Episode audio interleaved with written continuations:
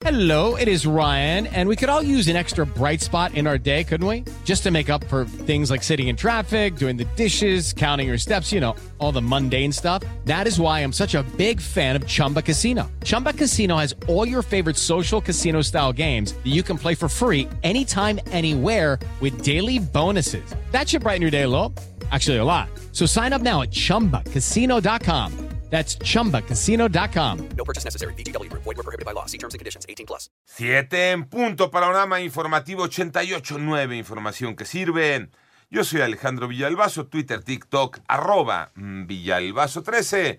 Es miércoles 31 de mayo, Iñaki Manero. En el panorama nacional, el ministro Arturo Saldívar, expresidente de la Suprema Corte de Justicia de la Nación, dijo que el acto de crueldad cometido contra el perrito en Tecámac, Estado de México, debe ser sancionado con energía, pues eh, debe eh, haber cero tolerancia en maltrato animal.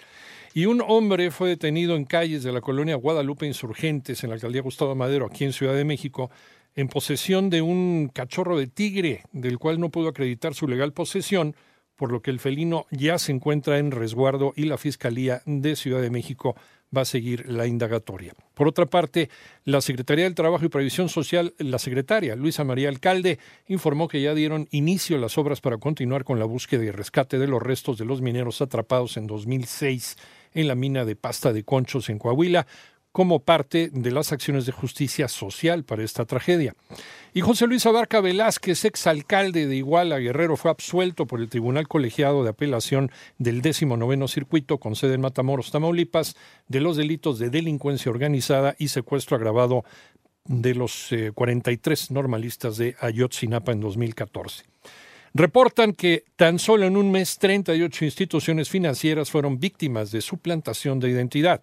María Inés Camacho. Durante abril y mayo de este año, 38 instituciones financieras debidamente constituidas e inscritas en el registro de prestadores de servicios financieros de la Conducef fueron víctimas de suplantación de identidad. Se trata de 35 SOFOMES, una institución de financiamiento colectivo, una AFORE y una sociedad financiera popular, quienes informaron de la suplantación de su identidad por personas físicas o empresas que buscan afectar económicamente o engañar a quienes requieren de un crédito usando indebidamente su nombre, logo o denominación, explicó que los delincuentes piden a sus víctimas adelantar mensualidades equivalentes al 10% del monto total del crédito solicitado, que puede ser desde mil hasta 200 mil pesos. Para 88.9 Noticias, María Inés Camacho Romero. México es un país que contribuye a la protección de comunidades y brinda asistencia a través de la operación de paz que realiza Naciones Unidas. Toño Aranda. Juan Ramón de la Fuente, representante permanente de México ante la Organización de las Naciones Unidas, informó que nuestro país está preparando una compañía de soldados ingenieros que estará a disposición de la ONU para contribuir a las operaciones de paz que realiza en diversas naciones. Al inaugurar en las instalaciones centrales de la Cancillería una exposición en conmemoración del 70 aniversario del personal de paz de la ONU, el embajador Juan Ramón de la Fuente recordó que México es un país que contribuye a la protección de las comunidades más vulnerables.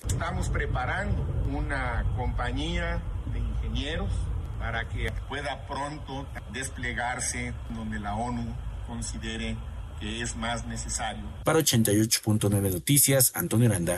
Vámonos al panorama internacional. Donald Trump dice que si es elegido como presidente de los Estados Unidos nuevamente, buscará poner fin a la ciudadanía automática para los hijos de inmigrantes nacidos en los Estados Unidos que estén ilegalmente en el país. Esto se opondría a la interpretación que se le ha dado a lo largo de los años a una enmienda a la Constitución norteamericana realizada en el siglo XIX. Por otro lado, Corea del Norte lanzó un satélite militar de reconocimiento desatando alarmas en Corea del Sur y Japón, pero el aparato cayó al mar sin alcanzar su objetivo, informa la prensa estatal de Pyongyang.